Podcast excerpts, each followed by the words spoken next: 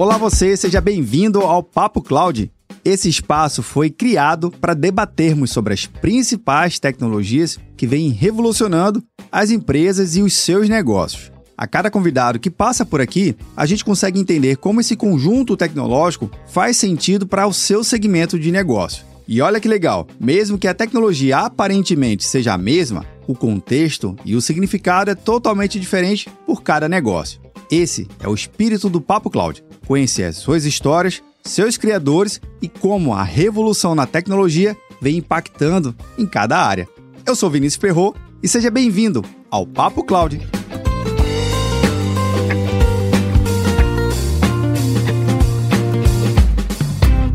Estamos gravando aqui mais um episódio do Papo Cloud e nesse episódio eu tenho a participação do Júlio Viana, da GitHub. Júlio, seja muito bem-vindo aqui ao Papo Cloud. Obrigado. Obrigado pelo convite. Prazer estar aqui com vocês e esse tipo de conversa que a gente sempre gosta de ter. Sem dúvida. E olha só, você que está vendo ou nos ouvindo nosso episódio, já ouviu falar na GitHub, né não? Se não ouviu, hum, estranho, viu? Você está em algum planeta que não é na Terra. Afinal de contas, a GitHub ela se tornou... Eu, eu vou classificar assim, mas o Júlio vai me corrigir, eu tenho certeza. Eu acho que se tornou uma das maiores plataformas e um ecossistema de colaboração dos últimos anos, viu? Tudo que for desenvolvimento está lá, tudo que for colaboração também está lá. E isso é bem legal. Mas o Júlio vai me corrigir aqui melhor, tenho certeza. Mas, Júlio, antes de a gente falar justamente o que é a GitHub, qual o propósito de vocês, o que vocês fazem, né? vai que alguém não conheça, queria que você pudesse se apresentar um pouquinho, contar sua trajetória de carreira, por favor. Eu comecei a minha carreira no mercado de tecnologia, estou na indústria de tecnologia de software há mais de 30 anos e eu sou um dev. Apesar de hoje estar num cargo executivo, eu comecei minha carreira como um dev lá pelo final dos anos 80, início dos anos 90. Uh, trabalhei muito tempo como um dev e na virada do ano 2000, meu último projeto como dev, como gestor de desenvolvimento, bancos de dados, foi no projeto, no famoso e famigerado projeto do renovação de código do ano 2000. Eu liderei o do bug do milênio.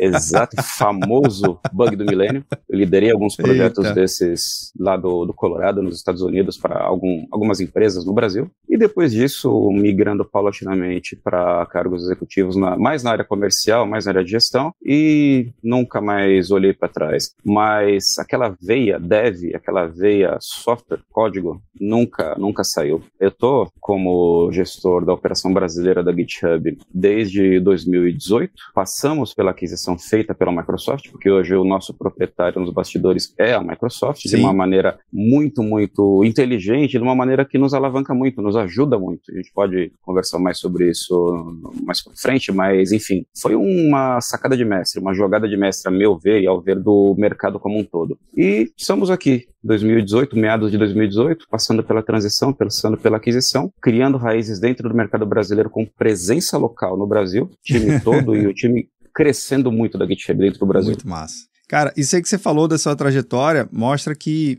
a evolução tecnológica e o próprio desenvolvimento mudou bastante, né? O, o mesmo, eu, eu, posso me arriscar aqui, mas a mesma forma de codar lá da década de 90, com todo o conjunto da obra que a gente tem, conjunto de tecnologias, colaboração, codar já se tornou bem diferente e essa evolução mudou bastante, né? Eu acho que a gente está para melhor hoje, está mais fácil codar ou está mais difícil? Como é que é isso? Eu diria que nos dias atuais a gente pode enxergar assim com uma visão old school que é mais fácil. Mas no final do dia não é exatamente o ser fácil, eu acho que é mais prático, é mais acessível. Boa. Acessível e inclusível a todos. Por quê? Hoje, mais ou menos 80% de tudo que se faz no mundo tem uma perna no open source. Então, Sim. quer dizer, o que você desenvolve de código novo, 100% novo, no final do dia, é, representa 5% do trabalho. Caramba. Então, muito, muito do que você faz hoje em dia, você está reaproveitando de alguma forma algum projeto que é mantido por alguém em algum lugar do mundo. E e hoje a, a, GitHub é a casa, nós gostamos de nos autodenominar como a casa do desenvolvedor mundial. Legal. Nós temos somente para o lado open source mais de 83 milhões de desenvolvedores Uau. e cabeças brilhantes ativas dentro da nossa casa desenvolvendo alguma coisa. Na verdade, esse número já ficou para trás. A gente estamos correndo aí a passos largos. Em dezembro, certamente a gente ultrapassou, estourou a média do, do número dos 90 milhões. Isso só falando do lado open source. Quando a gente olha para a GitHub, para o lado enterprise, a gente não faz a menor ideia de que número que seja esse. A gente estima que seja centenas de milhares de milhões de usuários Caramba. utilizando o GitHub Enterprise. Só que, como é um usuário, um, um ambiente por, por definição fechado, blindado enterprise, dedicado às grandes corporações, às grandes empresas que ficam por trás dos nossos antigos e famosos firewalls. Sim. A gente não tem como olhar para esse número, para essa qualidade, mas a gente não inventa nada. A gente aprende muito do lado open source, embarca todo esse, todo esse conhecimento que nos é fornecido e nos é passado pelas grandes comunidades open source, mantenedoras no mundo inteiro, embarca em formato de inteligência artificial e atende os nossos grandes clientes enterprise, do outro lado da moeda. Então, quer dizer, é um jogo de ganha-ganha muito sadio e muito eficiente para o mundo inteiro. Sem dúvida, Júlio. Eu acho que essa capacidade de colaboração ao meu ver, é o que cria um grande marco diferenciado em relação a lá na década de 90, 80, quando tudo começou. É, não que no, lá naquela época não se colaborava, tinha a sua, os seus potenciais de colaboração, mas hoje eu acho que a economia só é o que é devido ao próprio GitHub, devido à cultura que vocês conseguem trazer para um ecossistema todo, para essa sociedade, para esse país de desenvolvedores, né? Se a gente somar todo mundo, é, é maior do que o Brasil, devido à quantidade de usuários, é, é incrível. Eu acho que essa colaboração é onde está a grande sacada. É, colaborar hoje nunca foi tão importante, tão significativo socialmente e economicamente, né? Você tocou em dois pontos, Vinícius, que são assim chave para tudo que a gente acredita e tudo que, aquilo que está na nossa veia como, como empresa e como comunidade open source. O primeiro deles é colaboração. Colaboração voltando para aquele ponto que você colocou anteriormente, lá dos anos 90, a gente desenvolvia código, e eu sou um exemplo vivo disso, de uma maneira muito estanque. Ou seja, você começava do início ao fim, começava a escrever código de um ponto de partida até chegar em algum lugar. Da linha 1 a linha 5000 do zero. Exatamente. você sabe do que eu estou falando. Exatamente. você finalizava aquilo lá e muitas, muitas vezes, um exemplo bem prático aqui para nós brasileiros, você precisava construir lá um algoritmo, uma função verificadora de CPF, um assunto muito comum, muito trivial para brasileiros. Exato. Você desenvolveu aquilo lá uma vez na sua vida, na empresa X, eu trabalhei para um banco durante um, um, bom, uma boa parte do início da minha carreira. Uh, primeiro, a tecnologia estava todinha fechada e blindada ali dentro daquela instituição financeira. Nenhum outro componente do mercado financeiro tinha acesso àquela informação, nem ao código, nem às aplicações e nem a reaproveitamento, nem Nossa. a colaboração. Aquela função particular para validação de alguma coisa é, que tinha finalidade de um CPF, eu poderia pegar aquilo lá e reaproveitar de milhões de maneiras diferentes, aproveitando e ganhando tempo, agilidade, uh, dinheiro no final do dia, investimento, Sim. de uma maneira muito simples e muito rápida. Quantas vezes você imagina que nos anos 80 ou 90, dentro do Brasil, a gente reescreveu do zero, como você mesmo disse, da linha 1 à linha 50, exatamente a mesma função Nossa. e exatamente o mesmo algoritmo, milhões e milhões de vezes. Então, quer dizer, Hoje a GitHub ela nasceu como uma rede social. Qualquer um pode ter acesso ao GitHub. Isso é fato. E não vai nunca deixar de ser fato. Mas é muito difícil que você acesse o GitHub hoje e não encontre alguma função ou uma, alguma action como eu costumo dizer, somos muito famosos aí no mercado pelas nossas actions, uh, que já não esteja lá pronta e disponível. E a gente tem até algumas brincadeiras dentro de casa, aqui algumas premiações do tipo essa camiseta que eu utilizo aqui. Isso aí é massa. Outro, é, isso é objeto de desejo em muitos ambientes por aí. Sem dúvida. Uh, me encontre uma action que você tenha real necessidade e que já não esteja lá pronta e disponível para você utilizar. Se você encontrar e me mostrar que não está, eu te dou uma camiseta dessa daqui. Boa. Ninguém encontra. Fica aqui o desafio, Ninguém viu? o maior prazer. Cara, isso aí que você fala de, da, do potencial de colaboração, acho que marca muito é, justamente a diferença de um, ter um, simplesmente um repositório, né? Repositórios de código já, já começaram a surgir ali no finalzinho na, da década de 90. A própria Microsoft já começou a ensaiar algumas soluções específicas para isso, ainda para o mundo corporativo, né? Deixado bem claro aqui. Mas eu não posso dizer que a GitHub é um repositório de código, né? Eu estou errado se eu disser isso. Tô certo? Eu estou certo em estar errado em dizer isso? Certíssimo. Certíssimo, mas isso é, é uma mistificação que a gente vem derrubando, principalmente dentro do Brasil, já de longa data, já de alguns anos, porque nós éramos conhecidos e reconhecidos exatamente como um grande repositório de código. Uh, e hoje, a GitHub, mundialmente falando, ela representa tanto para o lado open source quanto para o lado enterprise. Se eu te afirmar que 10 a 15% do que a gente faz no final do dia é um repositório de código, eu estou sendo muito, muito otimista. É Caramba. É muito mais do que isso. Muito mais do que isso. Bom, hoje somos o número um reconhecido no mundo inteiro para motores de CI e CD, disparadamente à frente de todos os outros competidores para esse mercado e para esse nicho. Sem dizer de várias outras funcionalidades que nós temos hoje dentro da plataforma já embarcadas, por quê? A GitHub tem uma, uma visão muito particular em colocar o desenvolvedor como centro de tudo. No final do dia, para nós, o que importa, de fato, é ter um desenvolvedor feliz e com agilidade para trabalhar. Ou seja, uhum. se eu conseguir entregar isso para o mercado, todo o restante da cadeia, a produtização de código está resolvida por si só. Então, quer dizer, a gente olha para a nossa cadeia produtiva, um pipeline bem construído end-to-end, -end, olhando para alguns aspectos de colaboração, óbvio, governança e segurança. E a gente investe pesado. Temos investido pesadamente na questão segurança. Agora, não me entenda mal, a gente não quer aqui resolver segurança cibernética do mundo inteiro. A gente quer continuar focado naquilo que a gente faz e a gente sabe fazer bem, que é Sim. é exatamente segurança e análise de código, ou seja, segurança do código por si só. E a gente está investindo muito pesado nesse tipo de coisa, que é por definição, no momento em que o Vinícius começa a escrever um particular código ou colaborar com alguém que escreveu esse mesmo código, um pedaço desse outro código, lá na China, no Paquistão ou na Índia,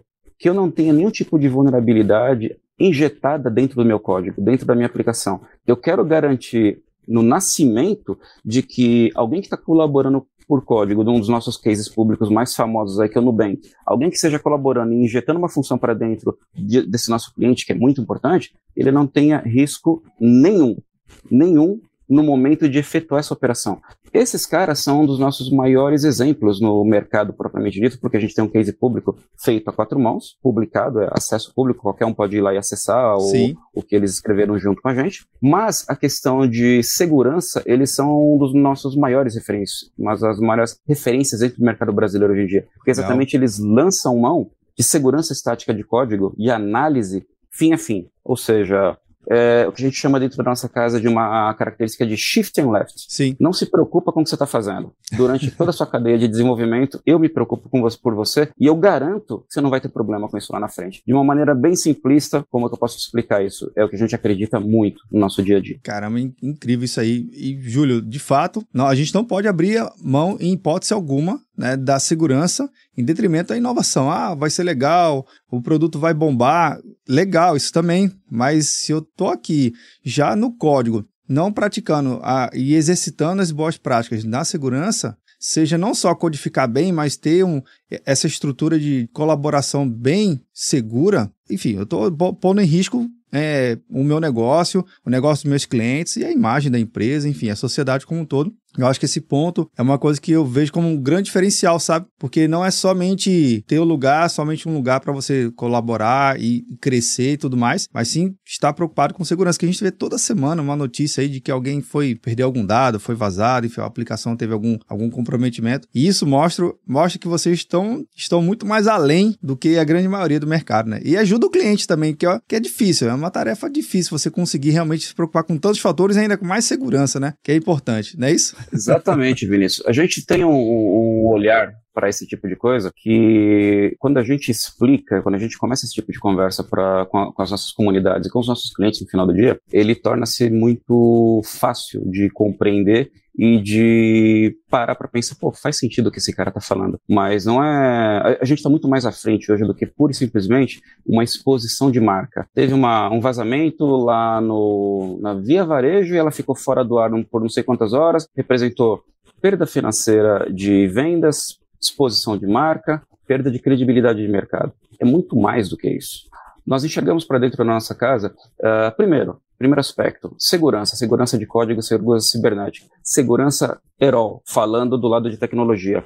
O problema com talentos qualificados para tratar e trabalhar com segurança cibernética, segurança de código, é um problema exponencialmente grande, não só para o Brasil, como para o resto do mundo também. Caramba. Então, quer dizer, se hoje eu tenho uma, um déficit, aí, uma, um leque de desenvolvedores qualificados dentro do Brasil, que já vai para lá de 250, 300 mil funcionários, a gente tem necessidade hoje, não tem a menor expectativa de contratar ou preencher essas vagas dentro do Brasil, você imagina o leque, o problema que a gente tem com profissionais qualificados para segurança de código.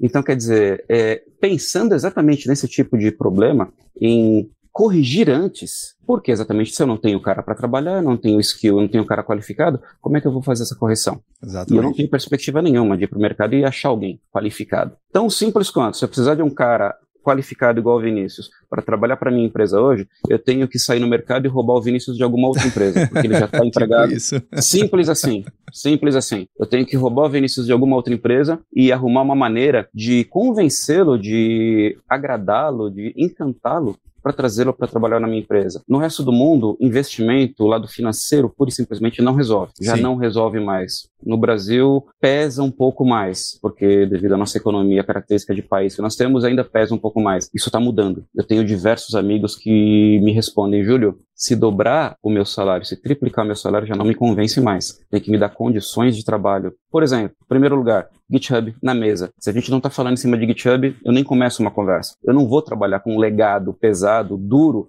baseado em mainframes, por exemplo. É Ninguém mais aceita esse tipo de coisa. Ninguém mais para para conversar. Mas só fechando esse raciocínio, a gente teve um problema de vazamento de código e vazamento de uma vulnerabilidade muito pesada, muito conhecida, o famoso ransomware aí uns Sim. poucos anos atrás. Eu não vou falar quantos exatos para não dizer o nome da empresa, que foi uhum. um, um caso muito famoso no mercado. E a gente consegue quantificar e metrificar, Vinícius, na linha do tempo, se o cara tivesse feito essa correção no estágio de concepção de projeto, até de validação, até de construção, testes integrados e deploy, o quanto ele gastaria de dinheiro em cada uma dessas fases, ou seja, o quanto que ele perdeu de dinheiro em milhões, em muitos milhões de dólares em cada uma dessas fases de projeto. Então, Caramba. quer dizer, vai muito além muito além do que a exposição de marca para o mercado e perda financeira, perda de venda, perda de time to market. É um problema muito maior. Que a gente pode matar e corrigir isso daí na origem. Sim. Durante todo o ciclo de vida, desenvolvimento de software, passou a ser o nosso trabalho e a nossa razão de existir essa correção. E eu consigo fazer esse tipo de coisa com uma outra característica que a gente está colocando no mercado agora que eu queria te contar um pouquinho mais para frente também, se você me der a oportunidade. Vamos lá, conta aí pra gente. Nós somos uma empresa de nicho uma empresa pequena no mundo, mas muito focada e muito dedicada àquilo que a gente sabe fazer. Sim. Que foi o GitHub, propriamente dito, a grande comunidade open source, e depois o GitHub Enterprise. Segundo momento, as nossas soluções de segurança para código focada na análise de código fim a fim e matar o problema no nascimento. Mais recentemente, a gente está trazendo para o mercado uma coisa que, uh, assim, a gente está revolucionando o mercado de uma maneira boa. A gente está incomodando toda a nossa comunidade open source. Por quê? os caras estão pirando, a, a, a, palavra é exatamente essa, com a facilidade, com a acessibilidade, que é um produto novo que a gente está colocando no mercado já de alguns meses, ainda não disponível para o mercado corporativo, para o mercado open source, para o mercado gratuito, já disponível, que é o Copilot. O que, que é o Copilot? O Copilot é você começar a escrever código e ele funcionar como uma inteligência artificial para te completar o resto de código e para te dar possibilidade e velocidade daquilo que você precisa escrever. Ou seja, eu aprendo com o que o Vinícius escreve comumente, normalmente nos dias de trabalho dele, e reduzo em 40, 50, 60%, dependendo do ambiente, o tempo de codificação do, do Vinícius. E eu não estou falando aqui de um autocomplete de código, não. Oh, eu estou falando de um cara que vai escrever código para você. Acho que tu já, tu já leu minha mente aqui, viu? Porque era exatamente esse comentário que eu ia fazer. Mas, eu, então, tentando pegar a ideia aqui, a gente pode dizer que o programador do futuro, né, ou desenvolvedor do futuro, ou escrevedor de código do futuro, vai estar tá mais associado à capacidade analítica deles julgar se aquele código já escrito pela máquina, faz sentido ou não para a regra de negócio dele, para o que ele está precisando fazer. Ele vai deixar de escrever, digitar o código propriamente dito, para ele mais revisar e ser um gestor daquela, da, daquele código. Porque escrever, sinceramente, de novo, se escrever da linha 1 até a linha 5000, oficialmente não agrega em nada. Não aumenta nem a capacidade de digitação da pessoa e só dá a staff mental que ele tem que revisar né, essas 5 mil linhas. Seria isso? Será que esse é o, o codificador do futuro? Seria mais ou menos assim? Eu acredito que o, o dev, o famoso dev, que é um artigo tão inluxo hoje em dia que todo mundo precisa contratar e tem tanta dificuldade em contratar dentro do nosso país, fora do nosso país, eu acho que esse cara mais para o futuro, ele vai ser um especialista com uma característica muito diferente do que ele tem hoje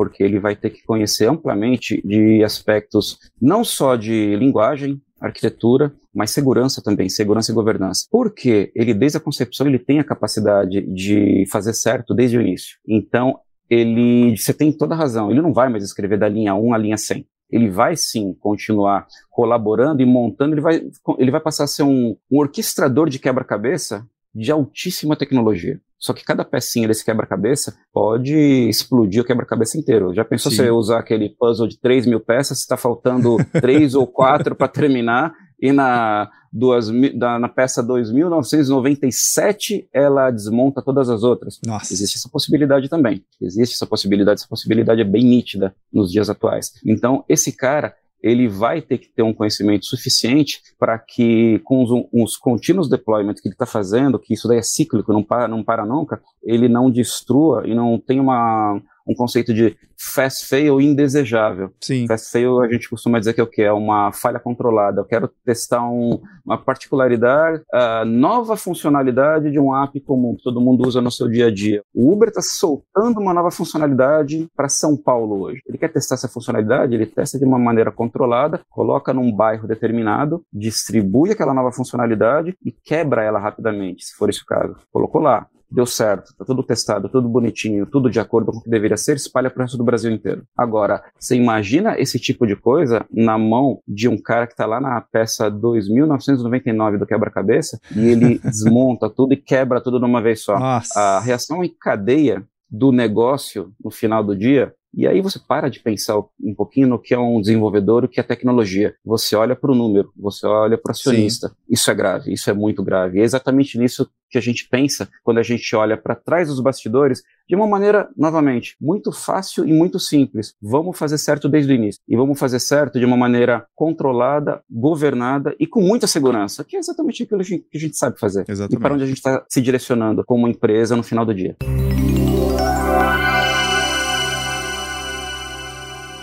No Brasil, qual a estrutura do time da GitHub? São quantas pessoas? Tem pessoas que é 100% Brasil? A gente tem apoio de fora? Como é que está o time aqui hoje do Brasil? Como empresa dentro do Brasil, nós não temos uma entidade jurídica estabelecida. Nós temos uma cooperação muito grande, claro, com o nosso proprietário, que é o Microsoft. A gente frequenta os escritórios da Microsoft no Brasil inteiro, no mundo inteiro.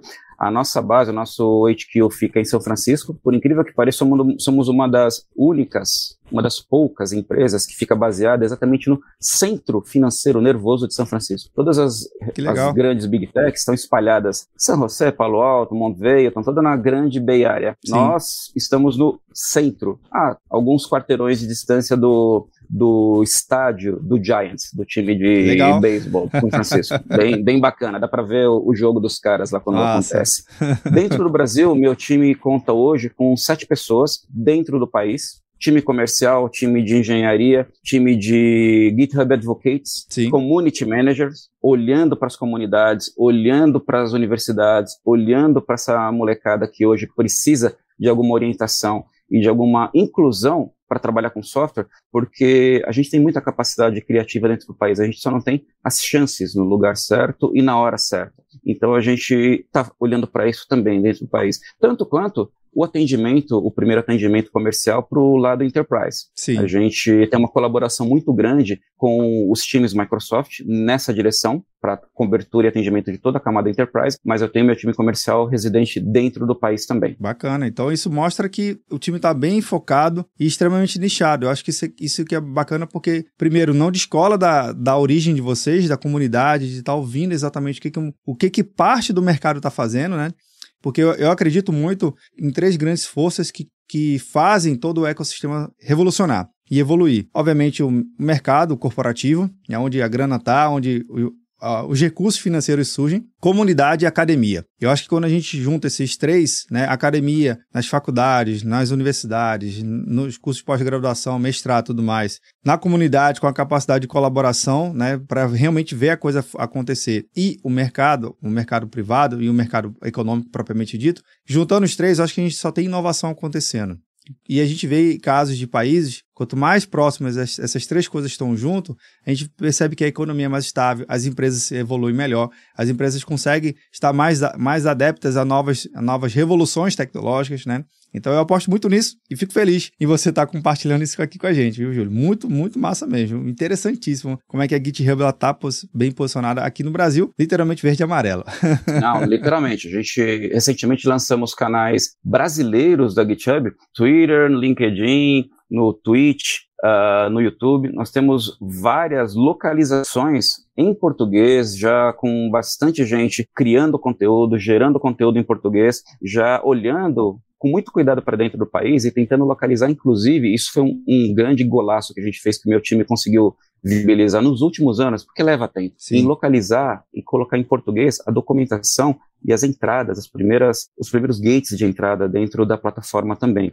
Isso é um golaço e isso inclui muito mais, porque a gente sabe que no nosso país a língua ainda é uma barreira para muita gente. Sem dúvida. Mas você tem, você tem toda a razão, porque olhando para as universidades hoje, para as grandes academias, eu não tenho dúvida em, não tenho medo de errar a gente afirmar que 99% deles hoje, as grandes universidades academias de tecnologia do país, 99% deles, no mínimo, já nascem dentro do GitHub. É gratuito. É a maior comunidade open source do mundo inteiro e é onde todos os grandes projetos open source nascem e são remunerados. Isso é uma outra coisa bacana de contar para você, porque nós temos um programa dentro da GitHub que é um programa chamado Sponsors. Ou seja, se você é um grande mantenedor open source, se você trabalha em prol da comunidade e tem projetos relevantes, você pode se aplicar para dentro do GitHub e ser remunerado por isso, porque no final do dia você está trabalhando. Sim. Digamos que o Vinícius hoje é um desenvolvedor que trabalha lá full time na XP.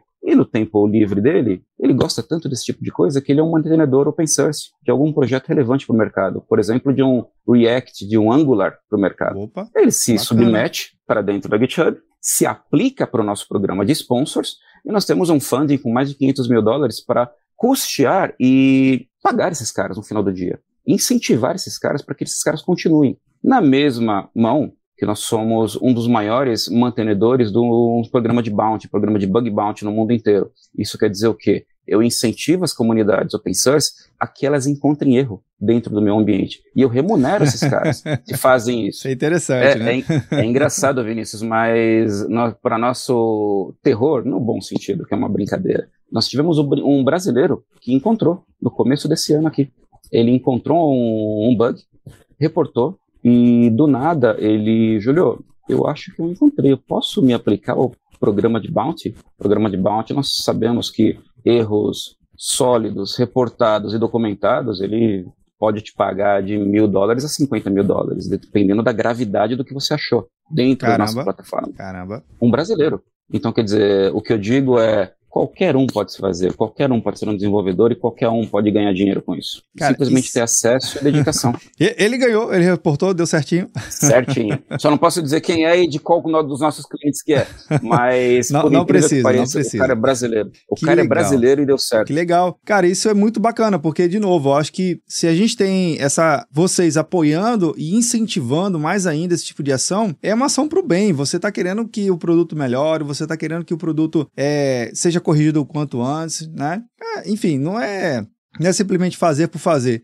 É fazer, eu acho que o propósito de você está muito bem claro e muito bem definido. Pra, pelo menos para mim, né? Eu acho que deixa muito claro depois desse bate-papo o que, que de fato é, não é não é o que você imaginava, né? Quem está acompanhando esse episódio, ah, eu já ouvi falar no GitHub. Agora sim você sabe um pouquinho mais do que, é o GitHub. Isso é muito legal. Júlio, uma última pergunta que eu faço aqui para você, e é uma pergunta que sempre cria o pano de fundo aqui do nosso Papo Cloud, e eu sempre faço meus convidados. Não tem lado certo nem errado, não tem lado técnico ou não técnico, é o que vem do coração. A pergunta é bem simples, então bora lá. Para o Júlio, o que, que é essa tal da computação em nuvem? Eu vejo como uma solução simples, rápida e inteligente para todas as necessidades do nosso dia a dia moderno daqui em diante. Ela vem e ela avisa tirar a complexidade da nossa mão, tirar a complexidade até daqueles que não atuam no mundo tech. Porque você falar de computação em nuvem para um cara que é de tech, é muito simples e muito rápido. A visão pode ser muito tecnológica, muito Sim.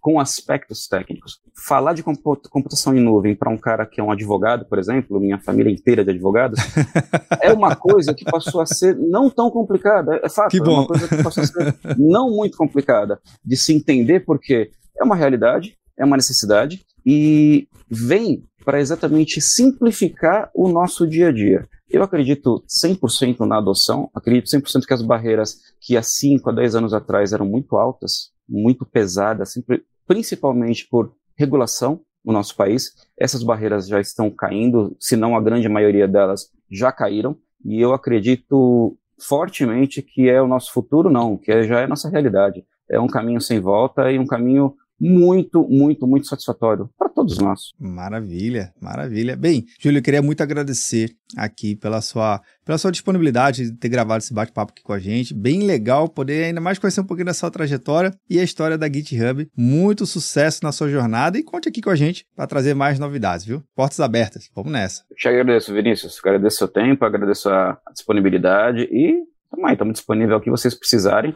Não preciso nem dizer sobre a GitHub, que é o maior portal open source, maior comunidade open source do mundo inteiro, aberta e inclusiva a todos. e, novamente, todos que tiverem intenção, disponibilidade e força de vontade podem ser um desenvolvedor. E, galera, a gente precisa de muita gente no nosso país. A gente tem um problema com mão de obra qualificada para desenvolvimento no nosso país absurdamente grande sem perspectivas nenhuma de tá resolução. Vendo? Então, bora lá, bora ser desenvolvedor. bora lá, bora codificar, vamos, você deve, galera do dev aí, vão se sacudir, vão se movimentar. Olha, olha só, o que Júlio falou aqui, para mim é, é um mapa do tesouro. Se você está aí achando que deve entrar no mundo do desenvolvimento, entre. Tem oportunidade, tem caminhos e tem. Você não está sozinho, isso que é o mais legal desenvolver, como o próprio Júlio comentou lá no início do, dos anos 80, 90, era muito solitário. Agora não mais. Tem canal no YouTube, tem, enfim, o que não falta é material e canal. E, obviamente, vou deixar o link aqui da GitHub para você entrar, se cadastrar, conhecer. Vai que de repente tem uma comunidade perto de você que você tem uma afinidade. Olha aí, de repente resolvendo um problema em conjunto, isso é muito legal. Bem, você sabe que esse bate-papo nunca termina por aqui. A gente continua discutindo lá no nosso grupo do Papo Cloud Makers. Link na descrição. Muito obrigado pela sua participação e audiência e aí, tá na nuvem?